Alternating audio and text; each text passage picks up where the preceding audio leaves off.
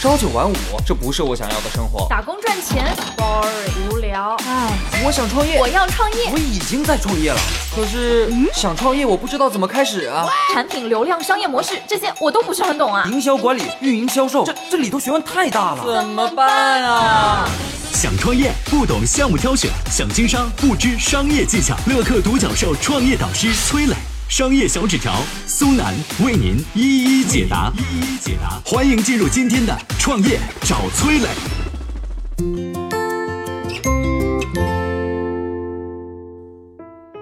科技巨头亚马逊创业初期为什么会选择从图书品类切入市场？为什么说在抓住商业机会的时候，首先要抓住品类的机会？亚马逊又是怎么靠飞轮效应成长为一家市值近万亿美金的科技巨头？有请崔磊，有请崔磊。亚马逊啊，的确是一家非常厉害的科技巨头。前几天呢，它市值再次突破一万亿美元，仅仅次于微软，然后呢是全世界市值第二的公司。你别看亚马逊现在是一个庞然大物啊，但是当年呢，它跟苹果公司一样，也是从一个小小的车库起家的。一九九四年的时候，亚马逊的创始人贝佐斯啊，光头，敏锐地洞察到电子商务可能存在商业机会，所以啊，他辞去了华尔街基金管理公司的高管，在自己家里边的小车库走上了创业之路。那么一九九五年的时候，亚马逊电商网站上线了，他选择的类目是什么呢？图书影像啊，就是卖书，还有卖唱片、卖录像带。那个时候，互联网还处于蛮荒的时代，电商更是没啥人知道。所以呢，贝佐斯要解决两个核心的问题。第一呢，是信任的问题。哎呀，为什么大家愿意在网上去购买呢？因为当时网民还没有网上购买的习惯嘛，他们更愿意相信亲眼看到的商品，而不是网上挂着那个照片。另一个是什么呢？一旦是我真的下单购买了东西，送来的货物是否会和我想象当中的差别很大？所以啊。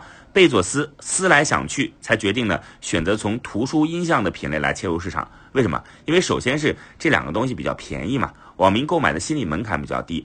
第二个呢是买书或者是音像产品的人，他们要的是书的内容或者是 CD 播放出来的音乐，而不是纸张或者塑料片，这样就不会存在什么心理预期差距过大的情况。第三呢，就是图书音像的购买人群密度还有购买频次都很高。你别看现在是移动互联网，智能手机普及了以后，买书的人变少了，买音像 CD 的更是几乎没有了。但是亚马逊刚成立那会儿，这两种品类的商品需求可是很旺盛的。电商很重要的逻辑，说白了就是用消费者购买频次高的商品带动购买频次低的商品，这样呢才能吸引更多的用户进入到你的网上商城来。综合这三点，亚马逊选择了从图书音像切入，慢慢的扩展到了数码母婴。家居、化妆品、玩具等等等等，全部的品类，这就是一开始亚马逊的品类逻辑。我们看中国的当当网、卓越网，一开始都是选择从图书音响品类切入的。到了京东，图书音响这个风口已经过去了，但是呢，它抓住了三 C 数码，尤其是手机这个相对高频的品类，所以成就了霸业。再比如说，淘宝一开始抓住的是什么呢？就是服装的品类，在之后成为了我们经常说的万能的淘宝。所以说啊，在抓住商业机会的时候，首先要抓住的品类就是你第一个要把握的机会。当品类机会来临的时候呢，创业公司要舍命狂奔，要奔到什么时候安全呢？你要迅速跑到垄断地位，你已经占领了消费者的心智。比如提到买书，你就想起了这个当当，后人很难超越了，你的好日子才会有那么一段啊，不然随时都有可能程咬金半路杀出来把你干掉。记住啊，消费者往往是先想到品类，再想到品牌。只有在单一品类当中占领了消费者的心智，才能谈接下来的品类扩张。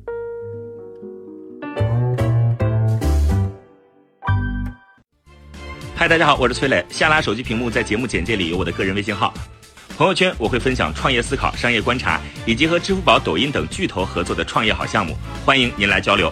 我们的创业平台乐客独角兽已经汇聚了三万多名各行各业的创业者。欢迎您来寻找资源。有请商业小纸条，请商业小纸条。说起亚马逊的发展呢，飞轮效应肯定是绕不过去的话题。飞轮效应是啥呢？飞轮这个词儿呢，最早来自于一本叫《从优秀到卓越》的书。书里有一个观点说，不管结果多么伟大，从优秀到卓越的转变，它从来都不是一下子就能成功的。哎，这不废话嘛，是吧？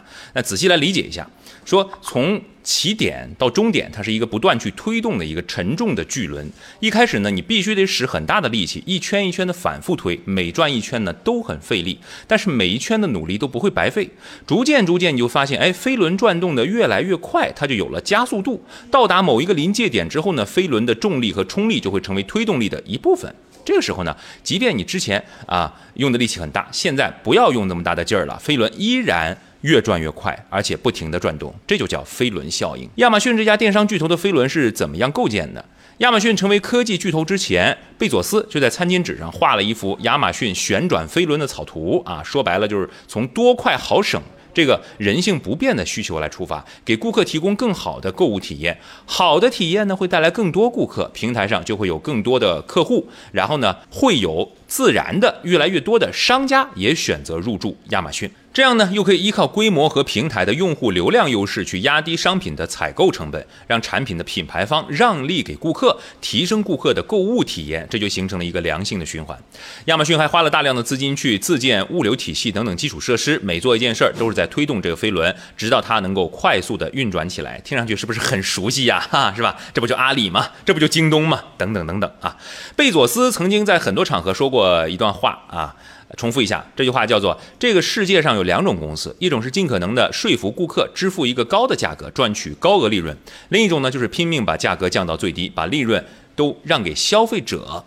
我觉得两种公司都能非常成功，不过呢，我们坚定的选择做后面这种。贝佐斯就是基于让利给消费者的一个战略，提出了很著名的理念，就是企业应该把所有的资源都投入到不变的事情上。对于亚马逊来说，不变的是什么呢？就是顾客永远想要更低价格、更好的产品、更快的送货速度，以及更多品类的商品可以选择。这些东西是人性，是永远不变的，也就是客户能够感知到的所谓重要的价值。亚马逊就是专注于长期价值，倒逼自己，这样才打造出属于自己的不停旋转的。飞轮。再举个例子，国内有一些平价的连锁餐饮企业，比如外婆家啊，你吃饭的时候会发现，他们家的餐厅装修地段成本其实都挺高的，但他就能够提供一批很便宜的特价菜啊，九块九的鱼啊，十二块钱的虾，太便宜了。这个价格低到比很多没什么装修、地段很差的普通餐馆同类的产品价格还要低。这就是外婆家通过推动飞轮，不断在原料供应链啊、生产流程、企业管理的层面去压低价格和成本，最终提供给顾客想要的优质和低价。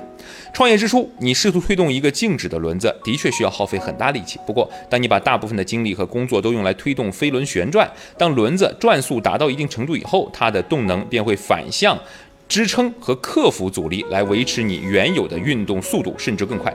贝佐斯就认为，如果始终以用户体验作为目标，亚马逊的品牌和效益自然会聚焦。持续不断的进步又会带来再一次的升级和体验。聚焦产品、服务、体验，就是飞轮效应的基础。把这些基础做到扎实，用现在流行的词叫做专注和死磕。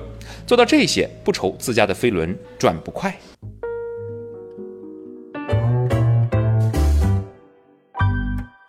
我曾经呢跟很多创业者沟通过，发现创业者最大的痛点就是缺少资源、缺少链接。于是呢，我们创立了创业者社群“乐客独角兽”，现在啊已经有三万多人了。有人在这找到了创业机会，找到了客户、渠道商、投资人。下拉手机屏幕，在节目简介里边有我的个人微信号，我在社群等你。